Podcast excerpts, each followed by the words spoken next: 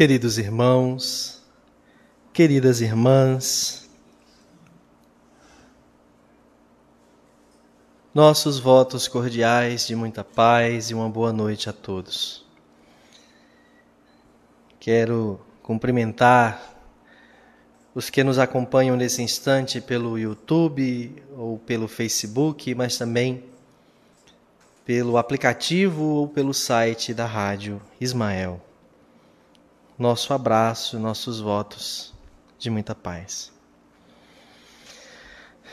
O tema que nos fora proposto vem nesse instante em que o movimento espírita a exemplo de inúmeras outras organizações não governamentais, mas os próprios governos, Brasil e o mundo afora, dão ênfase à campanha do Setembro Amarelo, mês dedicado a discutir mecanismos de prevenção e combate ao suicídio. E como muito, graças a Deus, se tem falado acerca do autoextermínio, motivações, razões e etc. Nós gostaríamos de hoje tratar de algo que está dentro ou por dentro do contexto gerador, motivador do suicídio. Suicida-se aquele que perde a esperança, aquele que não vê sentido para continuar na carne, aquele que percebe ser a sua dor maior que qualquer outra circunstância, e ainda aquele que, tomado por um receio muito grande do que podem resultar as consequências de atos que cometeu, prefere a morte do que encarar e enfrentar os julgamentos das pessoas ou mesmo a lei sobre aquilo que possa ter cometido. Mas é, nós gostaríamos de frisar sobre essa questão daquele que perde o gosto de viver. E se nós formos observar muitos de nós, ainda que não alimentando nesse exato instante a ideia do suicídio, do autoextermínio, mas está vivendo por viver, apenas reagindo, acorda, atende a necessidades básicas de movimentação do organismo, interage com pessoas de forma básica, responde o que lhe é perguntado, pergunta qualquer coisa, às vezes sorrindo, mas sem buscar um sentido existencial, sem sentir-se suficientemente à vontade para estar no meio das pessoas, na cidade que vive, no país que está, e etc. Começam então uma série de inconformismos com o corpo, com a temperatura, com o lugar, com as pessoas. É quando nós vamos perceber a instauração de processos obsessivos graves em que espíritos malfeitores se aproveitam daquela situação para sugerir e passar para o encarnado as suas sensações, as suas emanações, fazendo, portanto, com que a pessoa sofra se irrite, se magoe muito facilmente. E como o tema fala sobre as vacinas da alma contra o desgosto pela vida, nós fomos buscar uma das mais especiais obras que o movimento espírita dispõe para a educação, orientação e consolo da criatura humana religiosa, não religiosa, ateia. Trata-se do livro O Problema do Ser, do Destino e da Dor, escrito pelo ínclito sucessor, seguidor direto de Allan Kardec, Leon Denis. Mais especificamente no seu capítulo 24, a disciplina do pensamento e a reforma do caráter. Nesse texto, Leon Denis demonstra com muita clareza, apresenta-nos de forma muito segura quais medidas podemos adotar para garantir a nossa sanidade mento-moral, para garantir a integridade dos nossos propósitos e mais, para garantir que percebamos o sucesso das nossas empreitadas morais, ainda que aparentemente tenhamos perdido perante os parâmetros do mundo material. Logo no início do texto, Denis cunha uma frase extremamente interessante e, eu diria, reflexiva. O pensamento é criador. Parece uma frase simples, parece até um clichê, mas eu perguntaria a você, a quem eu convido nesse momento, não ligar-se noutra coisa ao seu redor, o celular, pessoas, para prestar atenção nisso que vamos colocar. Para que você aproveite o suficiente essas palavras que não são minhas, mas de Leon Denis, para pensar, repensar, programar ou reprogramar a sua vida a partir de hoje. O pensamento é criador. Diante dessa frase aparentemente simples, como dizíamos, eu indago a você, meu amigo, minha irmã. Se o pensamento é criador, Quais pensamentos temos alimentado em nossa mente? Esses pensamentos, eles dirigem emoções, presidem sensações e desencadeiam atitudes. Quais pensamentos você, eu, a nossa sociedade planetária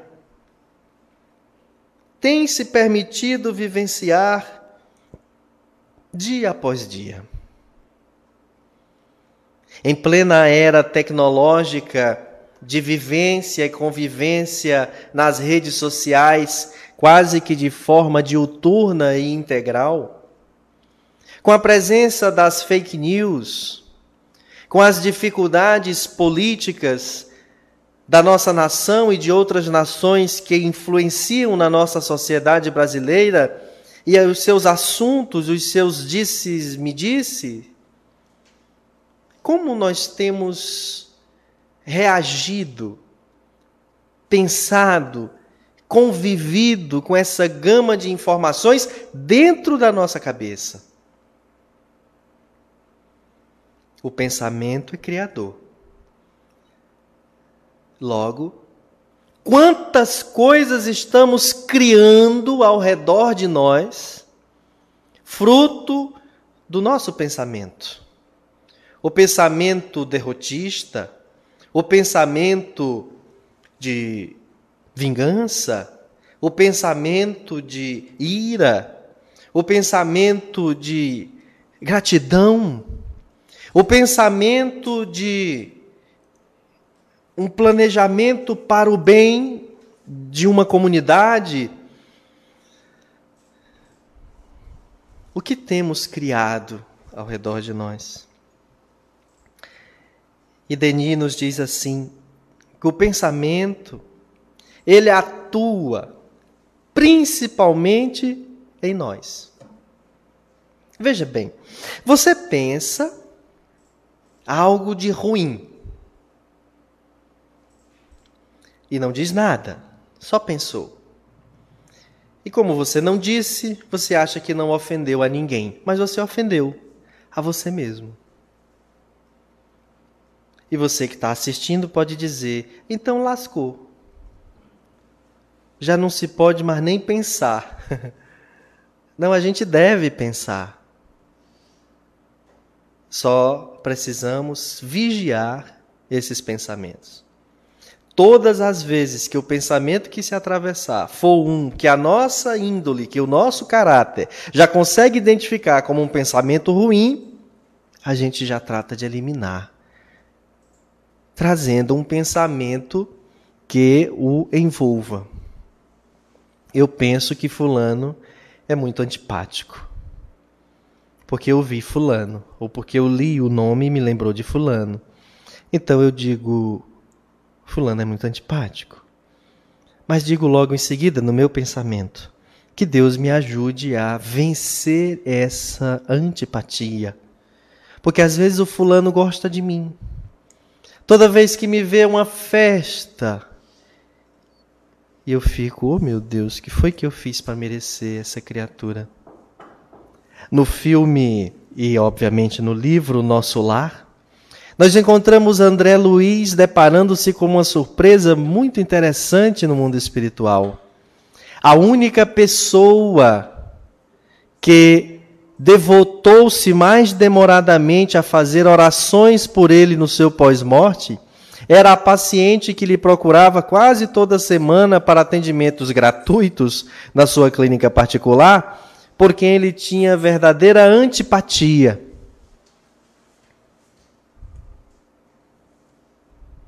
Vale a pena pensar.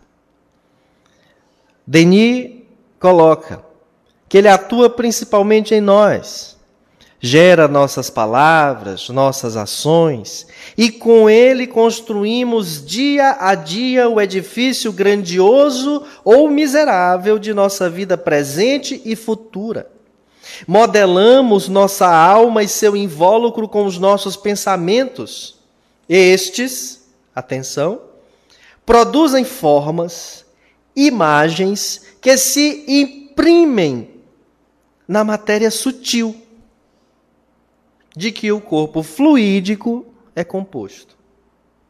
Assim, pouco a pouco, nosso ser povoa-se de formas frívolas ou austeras, graciosas ou terríveis, grosseiras ou sublimes. A alma se enobrece, embeleza ou cria uma atmosfera de fealdade. Segundo ideal a que visa, a chama interior aviva-se ou obscurece-se. Logo, o pensamento é a causa inicial de nossa elevação ou de nosso rebaixamento. E ele conclui neste tópico dizendo uma frase que eu convido os amigos a perceberem quão marcante ela é. O homem só é grande, só tem valor pelo seu pensamento.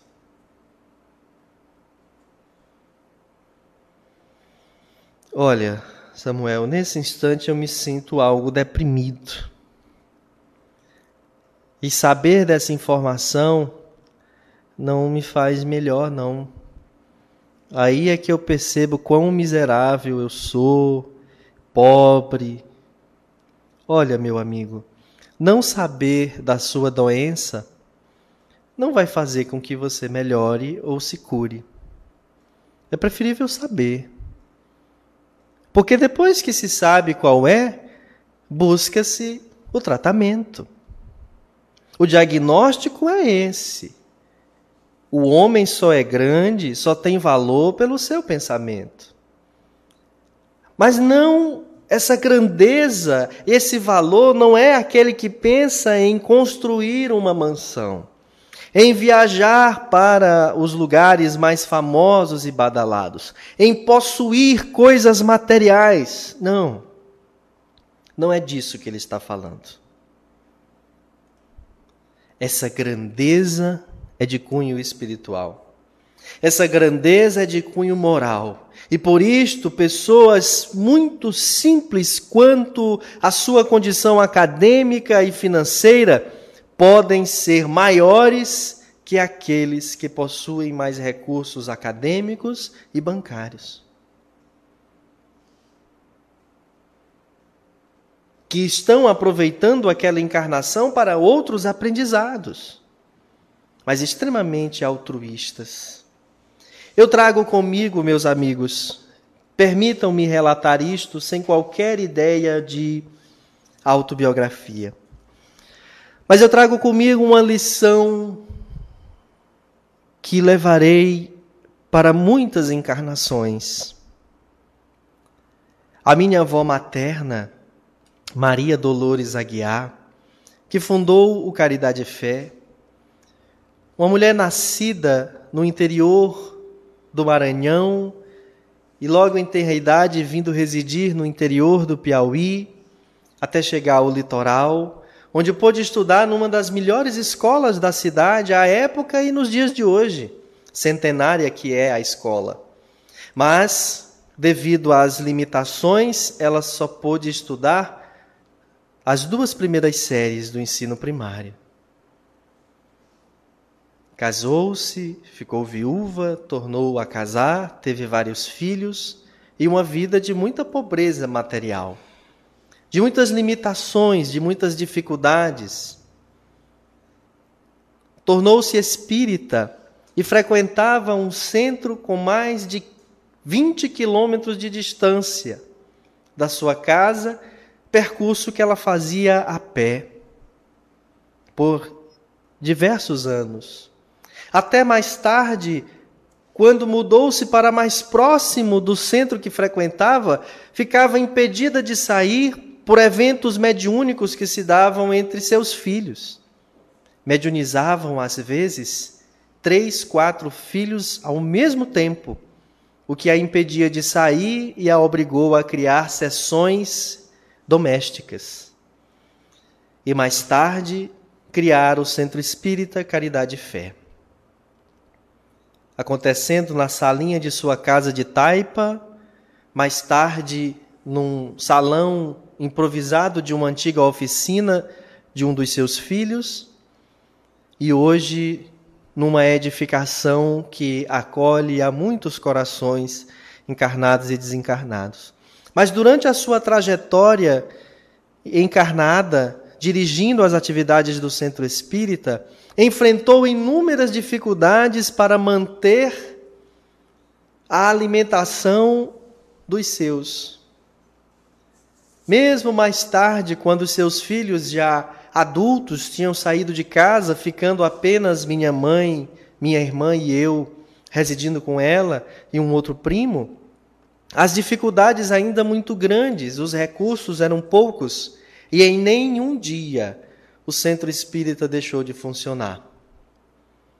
Tinha os dias e horários para reunião mas não existia dia e hora para atendimento fraterno a pessoas que necessitavam, pela manhã, à tarde, tarde da noite, nas madrugadas.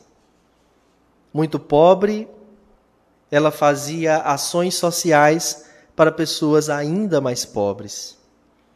É desse tipo de grandeza que Leon Denis está se referindo. A do pensamento. A de não deixar-se esmorecer pelas limitações que se apresenta, mas a de ser grata, a de poder bem aproveitar tudo o que tem. Porque nós temos uma péssima mania de achar que nunca temos o suficiente. Porque atrelamos isso à ideia de muitas coisas, muitos objetos, bens, quando em verdade o que nos pertence são os sentimentos, os pensamentos e os produtos elaborados dessas duas coisas que, por sua vez, são alimentadas pelo pensamento.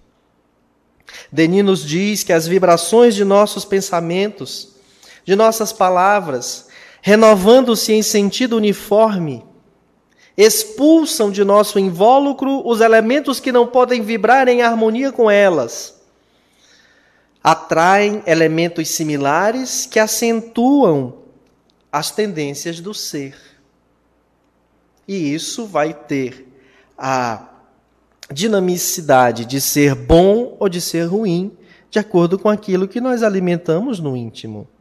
Às vezes você pensa, olha, mas eu não queria nada demais, eu queria poder concluir os meus estudos, eu quero uma profissão de uma posição social mais destacada, eu quero poder é, idealizar sonhos que trago comigo. Acontece que quando nós idealizamos somente condições materiais, a gente tende a sofrer mais que o comum, porque sempre estão acontecendo eventos que, de algum modo, atrapalham esses planos.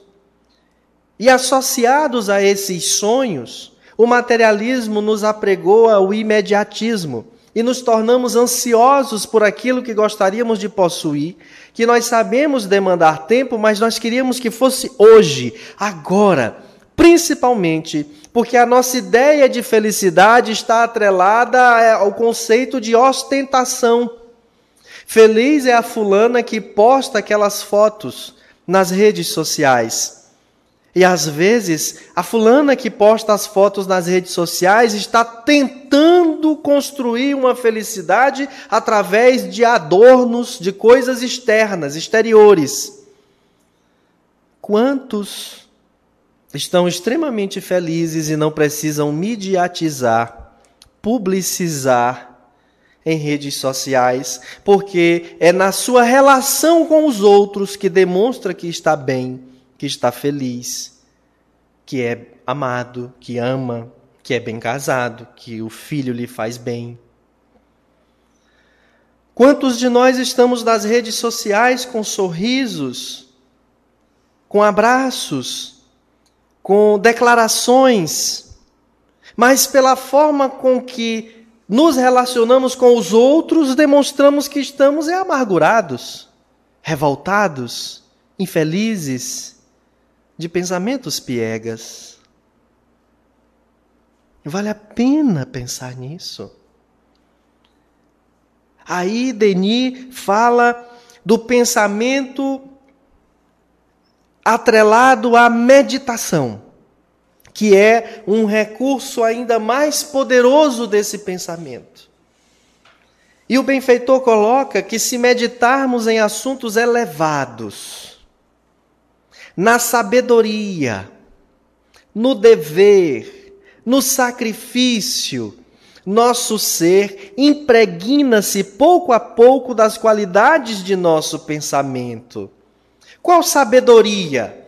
Fazer aos outros aquilo que gostaríamos que nos fizessem. Eis um pensamento vindo da sabedoria, da sabedoria de Jesus. No dever, qual o meu dever? Eu tenho um dever enquanto ser humano enquanto cristão, cidadão, funcionário, pai, empreendedor, filho, irmão.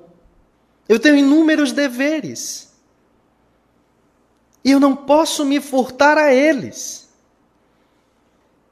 A meditação no sacrifício, nós admitirmos, aceitarmos que para construir a educação dos nossos filhos, para construir uma relação conjugal séria e segura, para construir uma sociedade mais digna, nós precisaremos nos sacrificar. E olha, essa ideia de sacrifício que o materialismo condena é porque ela é antagônica a preguiça. Porque um dos maiores trunfos do materialismo é dizer para você: trabalhe de casa. Sem precisar sair de casa, sem precisar trocar uniforme e ganhe milhares de dinheiros usando apenas o celular, apenas o computador. Trabalhe apenas duas horas por dia nós, agora com a pandemia, experimentamos uma coisa interessante. Sobretudo os que vivíamos reclamando que não gostávamos da segunda-feira. Os que vivíamos reclamando que queríamos mais tempo para dormir, para arrumar a casa, para ficar com os nossos filhos. Em uma semana, desejávamos o fim da pandemia, o retorno à normalidade das coisas, que, pelo amor de Deus, as professoras, a escola recebessem nossos filhos amados de volta, porque já não os suportávamos mais. Inúmeros relatos nesse sentido. A prova de que o nosso espírito, embora uma boa parte simpatize, mas o nosso espírito não se dá com a preguiça.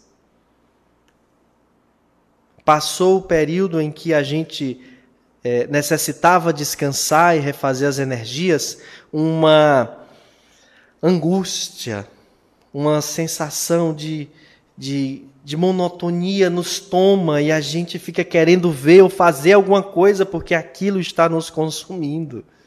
Principalmente os que somos habituados e, por mais nem sempre percebamos, mas somos felizes porque trabalhamos, porque produzimos, porque ocupamos a nossa mente, a nossa vida, as nossas energias com o labor. Diz-nos Denis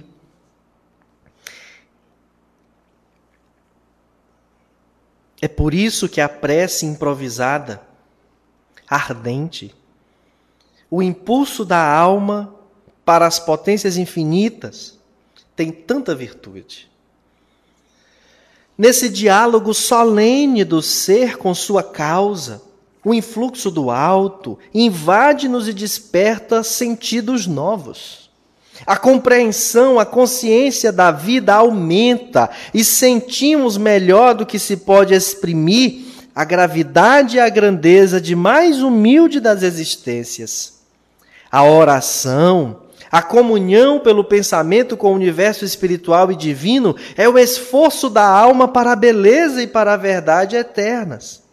É a entrada por um instante nas esferas da vida real e superior aquela que não tem termo, a vida espiritual.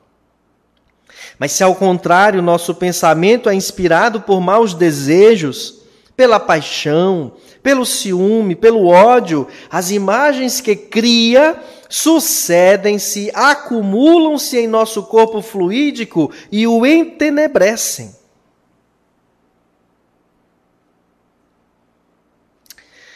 Mas Aqui ele alerta para um problema grave.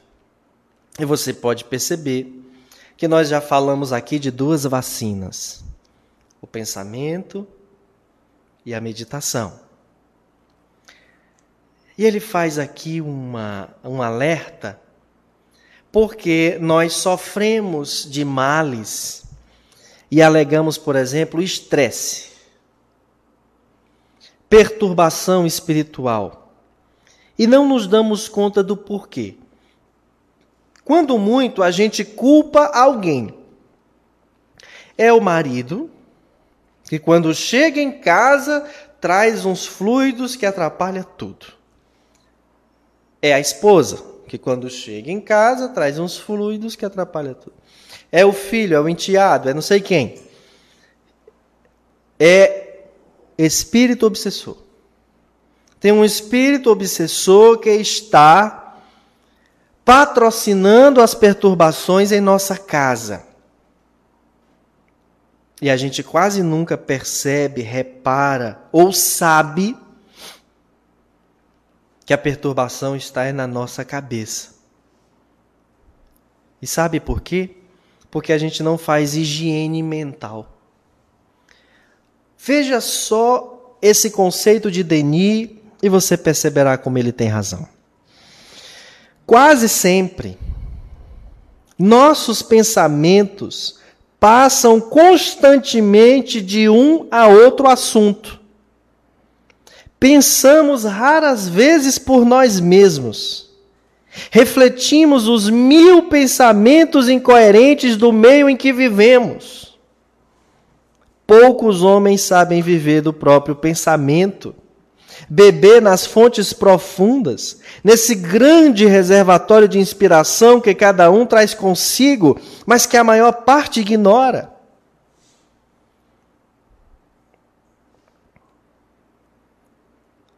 Percebe? Quantas vezes a opinião que você está defendendo não é a sua? É a de outrem. Porque para você ter uma opinião formada de uma coisa, via de regra, via de regra, eu só posso ser justo com um assunto quando eu o estudo sob duas perspectivas. Imagine, o Brasil tem vivenciado nos últimos anos uma onda de ódio por conta das ideologias políticas. Tudo aquilo, qualquer coisa, o gesto mais generoso que o líder da esquerda no nosso país fizer, vai ser julgado, criticado, recriminado. Tudo aquilo, qualquer coisa que o líder da direita em nosso país fizer, se for igual ao que o outro fez, vai ser duramente criticado, julgado. Quem se afiniza com o líder da esquerda vai julgar o da direita, independente que ele esteja certo. Quem se afiniza com o da direita vai julgar o da esquerda, independente do que esteja certo. E não se reflete sobre o assunto. Nisso aqui, eu acho que esse líder da esquerda, o que ele disse está certo.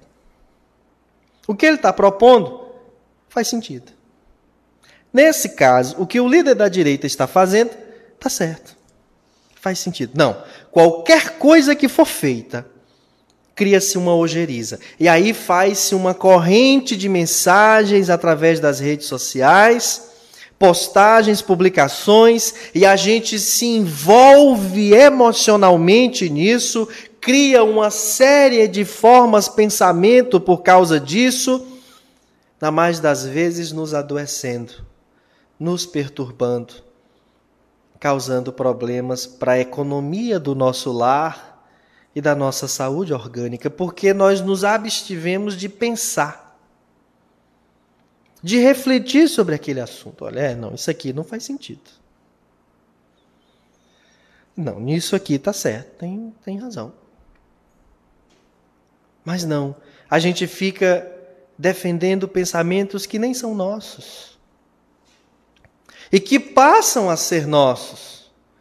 Para outrem, aquilo é nosso e nem era. E o Denis adverte, é, é, ele adverte, por isso criam um invólucro povoado das mais disparatadas formas. Seu espírito é como uma habitação franca a todos os que passam. Os raios do bem e as sombras do mal lá se confundem, num caos perpétuo o combate incessante da paixão e do dever, em que quase sempre a paixão sai vitoriosa.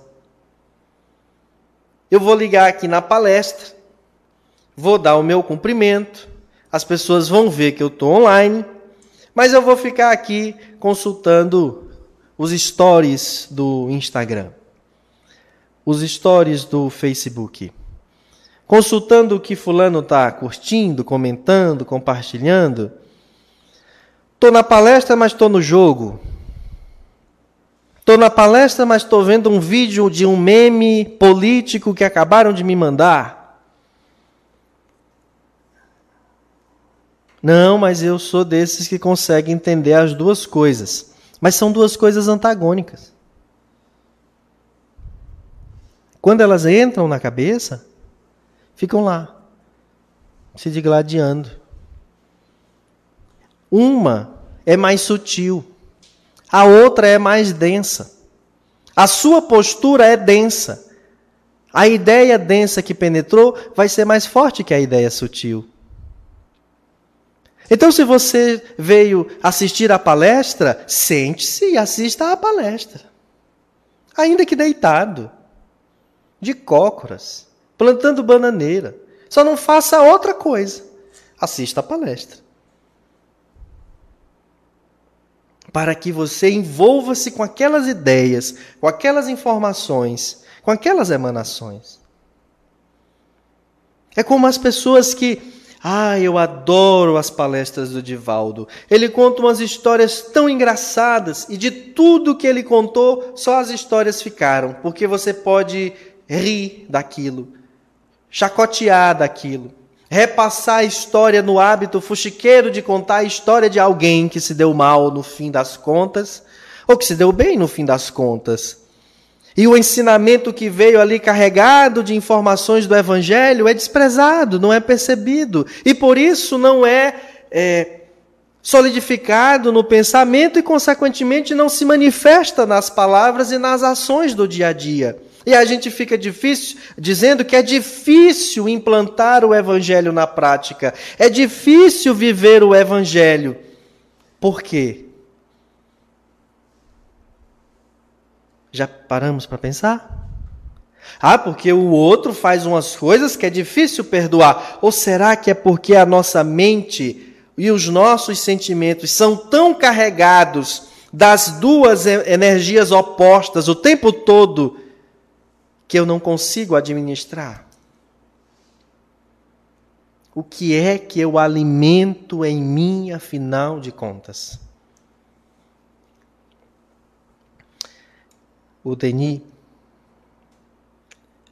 assegura que, primeiro que tudo, é preciso aprender a fiscalizar os pensamentos, a discipliná-los, a imprimir-lhes uma direção determinada um fim nobre e digno. Um amigo, Sua Excelência, ex-superintendente de comunicação da Prefeitura Municipal de Parnaíba, Sir Ayrton Alves, uh, viajávamos muito e uma vez, numa conversa, eu disse assim: é, mas que diabo não é, tia Ayrton? Ele disse assim: Não tenho nenhuma intimidade com esse senhor. não mais, né? E se, e, e se recusou até a dizer o nome desse senhor. Mas aquilo, isso já tem uns quatro, cinco anos. E foi uma lição para mim. Quantas vezes a palavra diabo vem mais à nossa boca do que a palavra Deus? Ou às vezes, numa mesma frase, eu chamo os dois e ficam os dois na minha porta perguntando: pode passar, quem que entra primeiro? Porque eu digo: meu Deus do céu, só pode ser o diabo. Minha avó, coitadinha, irritada, perdeu um dedal para os mais jovens que não sabem o que é. É um aparelho de altíssima tecnologia que as costureiras colocam no dedo para evitar que a agulha fure. Não? E ela perdeu o dedal e disse assim: Minha Nossa Senhora, cadê esse diabo? Eu disse: Vovó, vai ficar difícil para Nossa Senhora achar o diabo. E ela disse: Ela acha quem ela quer. Mas o fato é que quantas vezes nós pronunciamos mais o mal do que o bem? E aí a gente fica dizendo que o vizinho, a música que o vizinho ouve, me perturba. Ave Maria. Esse vizinho só pode estar possuído pelo demônio. Esse vizinho deve estar cheio de espírito ruim. E eu, e eu repito isso várias e várias vezes. Qual é mesmo a intimidade que eu tenho com os espíritos ruins? A ponto de saber que na hora que ligou o som, chegaram. É como se eu sentisse dentro de mim. Se eu sinto dentro de mim, é porque há alguma espécie de ressonância da vibração deles em mim? Ixi, melhor pensar. Melhor pensar. Porque senão o fanatismo nos toma conta e a gente se torna intolerante. E aí a gente demonstra que o nosso pensamento é mais permeado de mal do que de bem. A fiscalização dos pensamentos, diz Leon Denis, implica a fiscalização dos atos. Porque se uns são bons, os outros seluão igualmente. E todo o nosso procedimento achar-se-á regulado por uma concatenação harmônica. E se eu penso uma coisa e ajo diferente daquilo, se eu me permito a meditação, o exame diário das minhas atividades do dia, então eu vou identificar que está havendo uma incongruência. A minha consciência vai me advertir disso. Não são os outros, não. A minha própria consciência. Então ele nos traz uma sugestão que fica como uma, uma terceira vacina da alma contra o desgosto pela vida. O contato pelo pensamento com os escritores de gênio, com os autores verdadeiramente grandes de todos os tempos e países, lendo, meditando suas obras, impregnando todo o nosso ser da substância de sua alma. As radiações de seus pensamentos despertarão em nós efeitos semelhantes e produzirão com o tempo modificações de nosso caráter pela própria natureza das impressões sentidas. Quantos nomes de grandes escritores nós sabemos falar? mas não conhecemos a sua obra. Às vezes sabemos de uma frase dos grandes filósofos, Sócrates, Platão, Aristóteles, Tales de Mileto, Heráclito de Éfeso. Ah, as falas de Jesus, mas nunca li o Novo Testamento. Não sei o que é o livro Atos dos Apóstolos, o que quer dizer evangelhos sinóticos.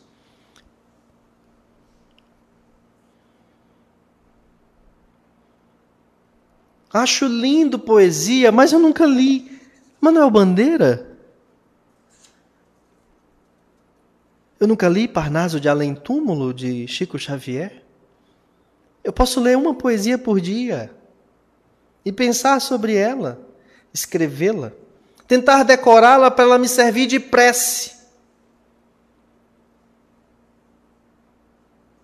É uma forma de enriquecer a mente e a alma. E aí, por mais que o pensar e a meditação já nos tragam essa ideia incutida, Leon Denis nos aponta um quarto passo, que é o do silêncio. A exemplo da meditação que ele desmembra do pensamento, ele desmembra também o silêncio. Porque eu não faço silêncio só quando eu estou meditando.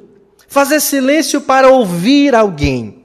Estou com a TV ligada, não estou mexendo no celular, nem no computador, nem brincando com meu filho. Estou prestando atenção na palestra. Estou olhando para a TV, ou para o computador, para o celular, para onde quer que eu esteja assistindo.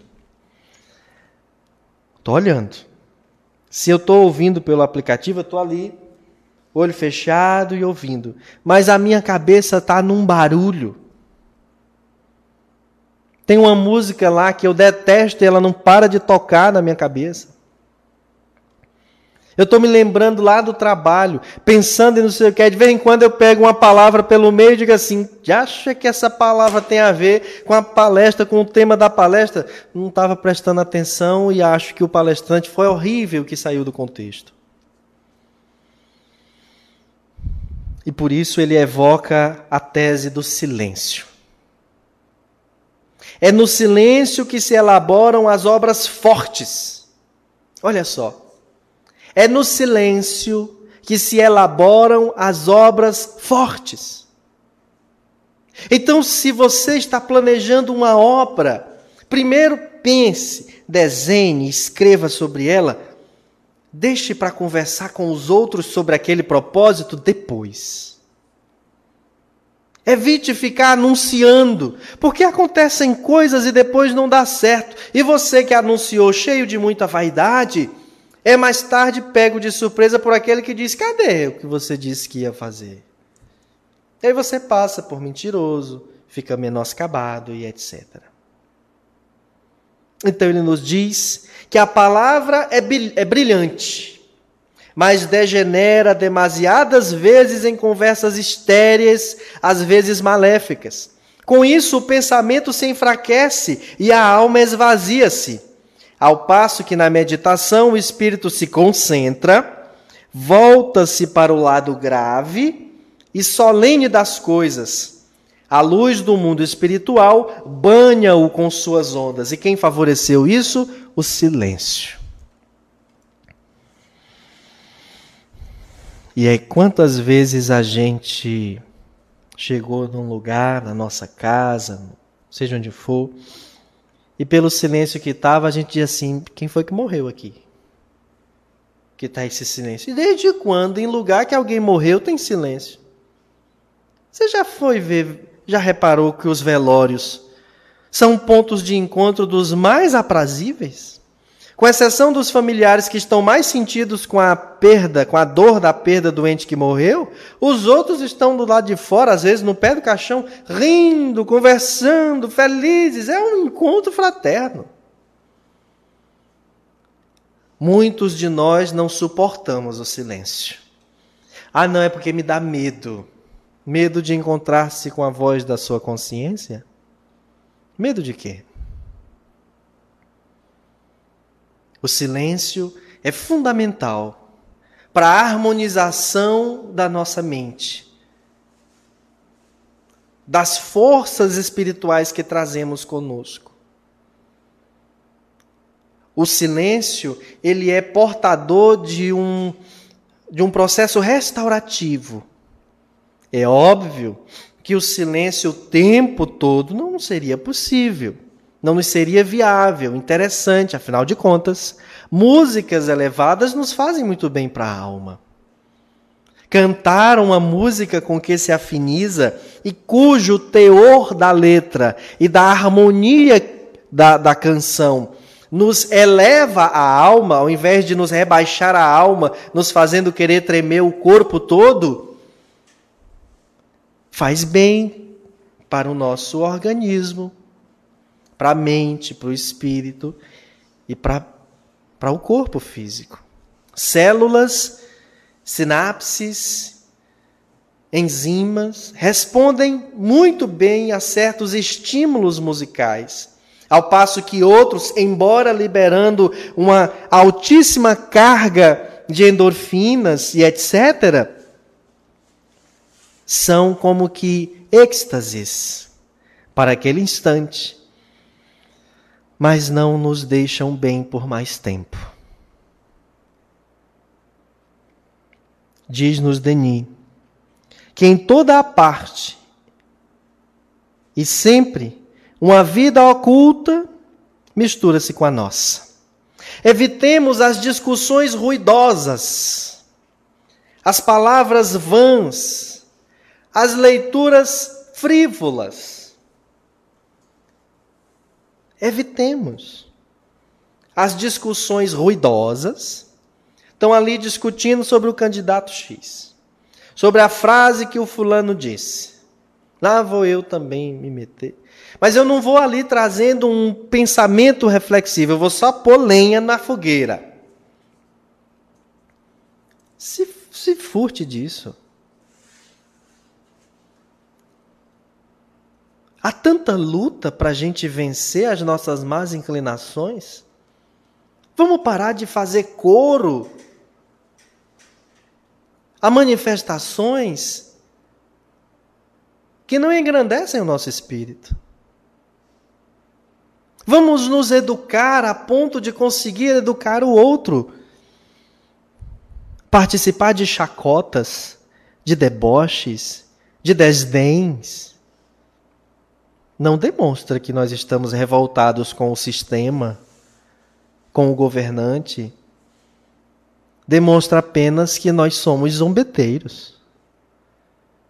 Que a gente continua gritando por Barrabás só para ver como seria a crucificação de Jesus.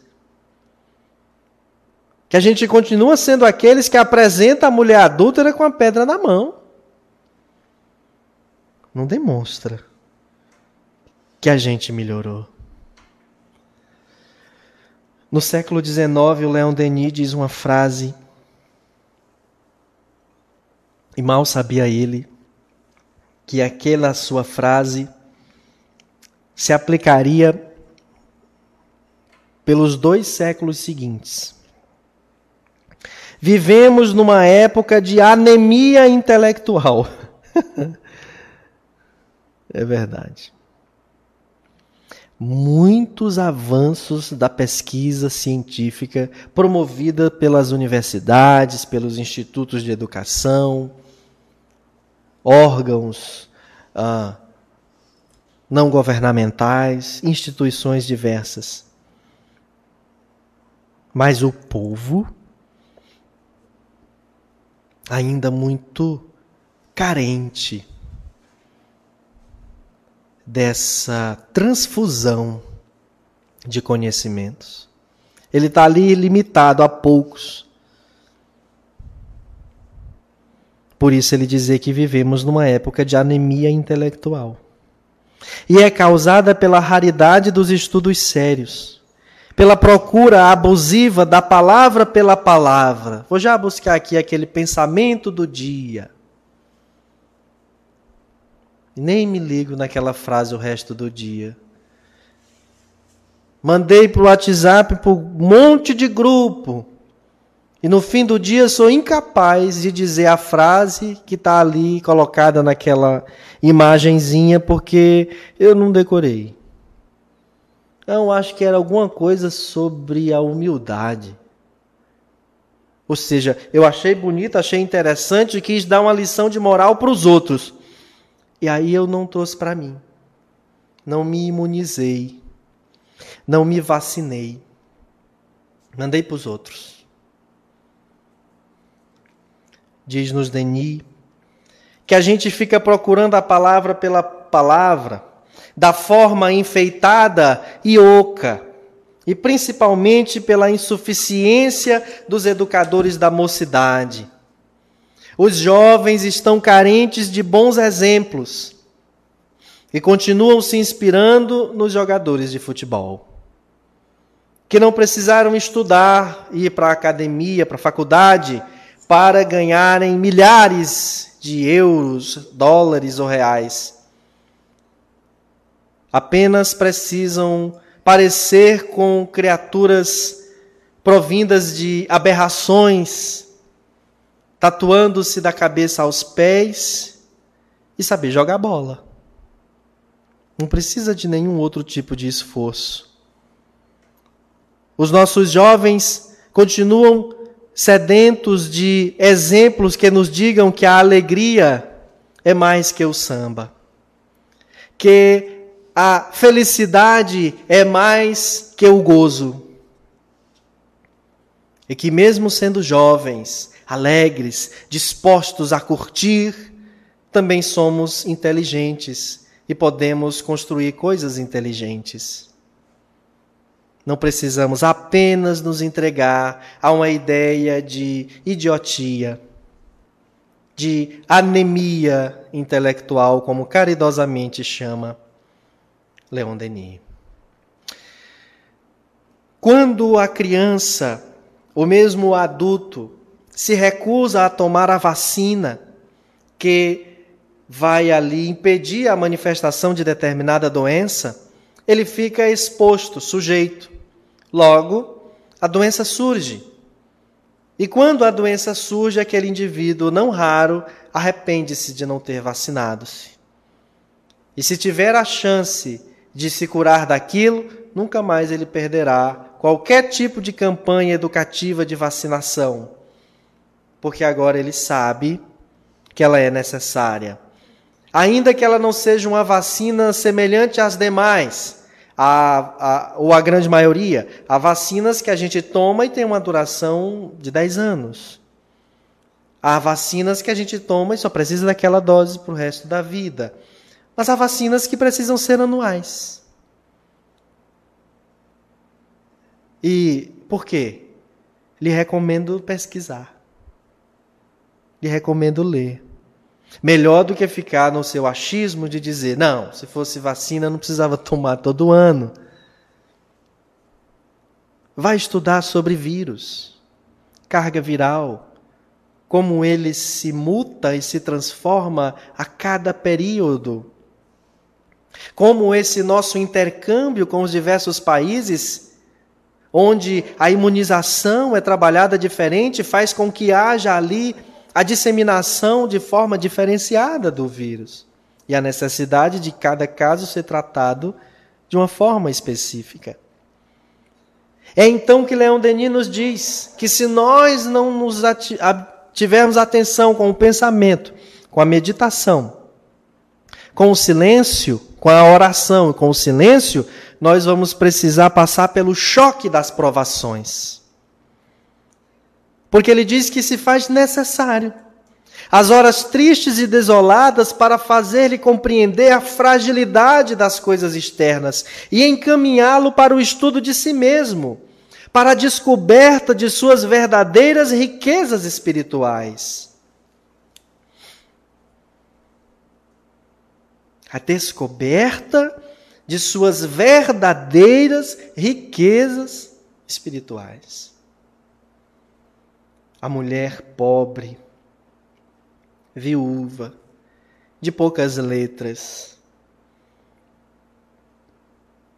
de uma fibra moral, de uma grandeza de espírito tamanha que era poetisa, musicista, cantora.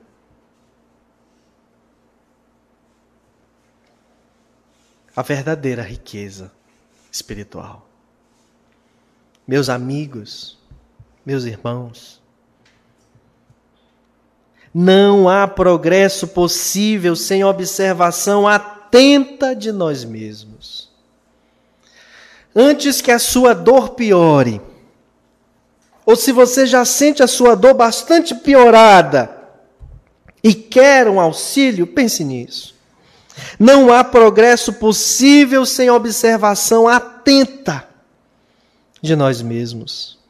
Necessário vigiar todos os nossos atos impulsivos para chegarmos a saber em que sentido devemos dirigir nossos esforços para nos aperfeiçoarmos. Primeiramente, regular a vida física. Reduzir as exigências materiais ao necessário, a fim de garantir a saúde do corpo, instrumento indispensável para o desempenho de nosso papel terrestre. Depois, disciplinar as impressões, as emoções, exercitando-nos em dominá-las, em utilizá-las como agentes de nosso aperfeiçoamento moral. Aprender principalmente a esquecer, a fazer o sacrifício do eu, a desprender-nos de todo o sentimento de egoísmo. A verdadeira felicidade neste mundo está na proporção do esquecimento próprio. Para eu ser feliz, eu precisaria ter isto, isto, isto e isto. É a ideia de felicidade para o materialismo. O espiritualismo e o espiritismo cristão nos convida a, a ver a felicidade através daquilo que eu proporciono aos outros. Porque para proporcionar aos outros, eu proporcionei a mim. Eu só posso amar ao próximo se eu amar a mim. Denis faz ainda uma recomendação. Nas horas matinais, a alma, pela oração e pela meditação, eleva-se com mais fácil impulso até as alturas onde se vê e compreende que tudo, a vida, os atos e os pensamentos, está ligado a alguma coisa grande e eterna e que habitamos um mundo em que potências invisíveis vivem e trabalham conosco. Aproveitemos as primeiras horas do dia para orar, meditar e fazer silêncio. Dez minutos, vinte minutos, meia hora. Faça o sacrifício de acordar mais cedo para aproveitar ainda o silêncio da casa inteira. Porque mais tarde vêm os meninos que precisam ir para a aula, o marido que vai trabalhar, ou seja que situação for do seu condomínio que começa a passar ali, as pessoas que vão para o trabalho. Ai, Samuel, mas dormir é tão bom e eu já vou dormir tão tarde. Bom, faça aí uma experiência. Denis nos diz por fim, como método terapêutico, preventivo, para evitarmos o desgosto de viver, uma vez que não é fácil viver e é preciso saber viver, diz a canção, em todas as nossas relações sociais, em nossas relações com os nossos semelhantes. É preciso nos lembremos constantemente disto. Eis a última vacina. Os homens são viajantes em marcha ocupando pontos diversos na escala da evolução pela qual todos subimos. Por conseguinte, nada devemos exigir, nada devemos esperar deles que não esteja em relação com seu grau de adiantamento. Então paremos de cobrar a perfeição dos outros, porque este é um mundo de expiação e provas. Enfim, é preciso saber suportar todas as coisas com paciência e serenidade.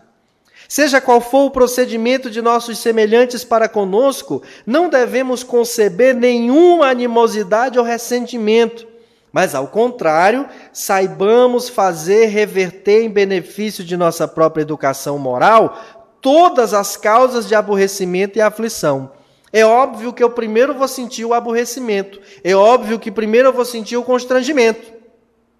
Mas aí, ao invés de eu dar continuidade àquilo por dias, semanas, meses, eu vou refletir o suficiente para superar aquilo. Para superar aquilo. Nenhum revés, essa é para despertar a nossa consciência nenhum revés poderia atingir-nos se, por nossas vidas anteriores e culpadas, não tivéssemos dado margem à adversidade. então, se eu não posso esperar dos outros por causa do grau evolutivo, é preciso saber que eu convivo com isto porque eu também não sou evoluído o suficiente. E essa evolução não é apenas de cunho material e intelectual precisa ser também de cunho espiritual. De grau em grau, chegaremos assim ao sossego de espírito, à posse de nós mesmos, à confiança absoluta no futuro, à imunização, porque estaremos vacinados, que dão a força, a quietação, a satisfação íntima, permitindo-nos ficar firmes no meio das mais duras vicissitudes. A felicidade não está nas coisas externas nem nos acasos do exterior, mas somente em nós mesmos, na vida interna que soubermos criar, mesmo com as adversidades, mesmo com as dificuldades. Francisco Cândido Xavier um dos mais notáveis seres que esteve encarnado na Terra, que enfrentou inúmeras expiações, provações e vicissitudes de doenças do corpo, de adversidades ah, da vida material e no relacionamento com sua própria família e com outros que o buscavam, trazia consigo uma uma terapia Além da oração, o Chico gostava de cantar. E claro, ele não era afinado, não era músico, mas ele gostava das músicas. Aquelas mais nobres, mas também aquelas mais simples. De uma singeleza cuja harmonia chega a ser impecável. E em meio às as peças musicais mais extraordinárias que a humanidade já assistiu, Chico gostava especialmente de uma canção simples,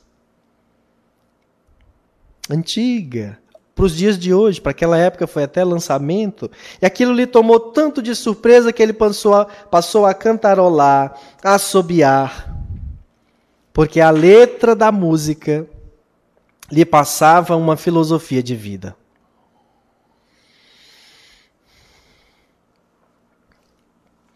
Um passarinho me ensinou uma canção feliz. E quando solitário estou, mais triste do que triste sou, recordo que ele me ensinou uma canção que diz: Eu vivo a vida cantando, ai lili, ai lili, ai lo. Por isso sempre contente estou, o que passou, passou. O mundo gira depressa e nessas voltas eu vou, cantando a canção tão feliz que diz: Ai lili, ai lili, ai lo. Por isso que sempre contente estou. Ai, Lili, ai, Lili, ai, lo. Obrigado, gente. Muita paz a todos.